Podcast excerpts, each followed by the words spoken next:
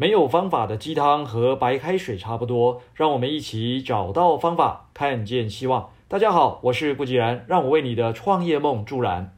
上一篇我们有提到，在商业模式里的第一个困难是如何找出目标客户。那今天呢，我们就来谈谈第二个困难，也就是如何找出目标客户的价值主张。价值主张来自于需求。举个例子，肚子饿了，想吃东西，那这是立即性的需求。那想吃什么呢？是卤肉饭、馄饨面，还是其他的一些食品呢？这是来自于想要，也就是 want 的层面。能够快速有效地去满足这些需求，并且促使客户愿意买单的方法、产品和服务啊，就是价值主张。还记得我们在先前几篇文章中也曾经探讨过的信念吗？信念本身就是一种潜意识系统，可以将我们的需求和我们的想要啊连接在一起。所以，开启客户信念系统的这个过程就是销售过程。现在，我们进一步的从科学的角度来分析信念潜意识系统的运作方式。我们曾提到的思想或是意识啊，甚至是人类的身体，都同样的会对事件或文字的意义做出反应。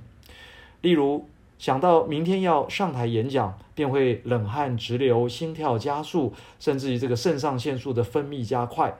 举一个真实的案例，记得啊，有一回陪同一个国际级的讲师啊，在台湾办活动，只见那位充满经验和魅力的讲师，在临上台前的三十分钟前，居然会紧张到胃部抽筋，必须要靠胃药来舒缓。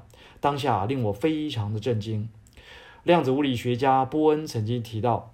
我们通常呢认为心念只是一种心理状态，但实际上它同时也是神经生理、化学和肉体的反应。这些反应很明显的是心念的生理或物质的状态。所以，从量子物理学的角度来看，健康而正面的情绪可以带来正面的能量；相反的，不健康而负面的情绪带来的是负面的能量。越是正面的情绪，越容易让我们进入成功的模式，因为我们身上会充满正面的能量，并且连接到宇宙当中，能够帮助我们的其他能量产生共鸣。相反的，很多人习惯以悲观、负面的思维啊，来这个影响自己的情绪。最终呢，会带入这个很不好的行为模式，甚至啊，久而久之产生无法控制的某一些情绪状态，我们可以称它叫做上瘾的状态。这种上瘾的模式啊，最终呢，也会造成大脑多巴胺神经元呐、啊、不可逆转的伤害。可以想象一下，当我们以负面的情绪在思考的时候，全身细胞的 DNA 以及微粒子啊，都受到这些负面情绪的影响。我们的身体还能够适当或是充分的接收或是吸收养分吗？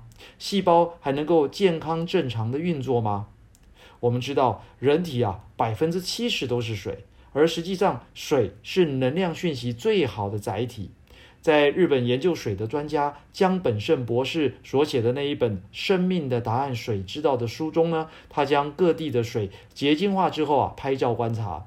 发现其中受到恶意讯息的文字、声音影响的水都无法产生好的结晶，而在圣地或是经过祝福的水总是能够呈现出美丽而均匀的结晶体。所以，如果我们的身体内啊充满了这种负面讯息的水，那将会使人呢陷入一种难以自拔的困境当中。但是，想要只是驱使我们个人呢朝向目标前进，却不一定能够抵达目标。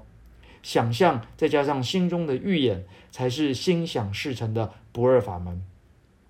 想象我们已经处于完成目标的状态，并且在心中呢视觉化的预演出来。所以所谓的命运啊，其实是一首可以被我们指挥的乐曲。好，谈了这么多科学的逻辑思维，各位明白了信念的潜意识系统它的运作方式吗？要启动客户的这个系统，其实呢与启动我们自己的系统啊是一样的。唯一小小的差别就在于引导，透过一套合理而有系统的方法或话术去引导客户想象，加上心中的预演，就能够启动客户内心的想要了。以上就是今天的晨间小语，如果喜欢就帮忙转发出去喽。善知识要传递才能产生力量，我们下回再会。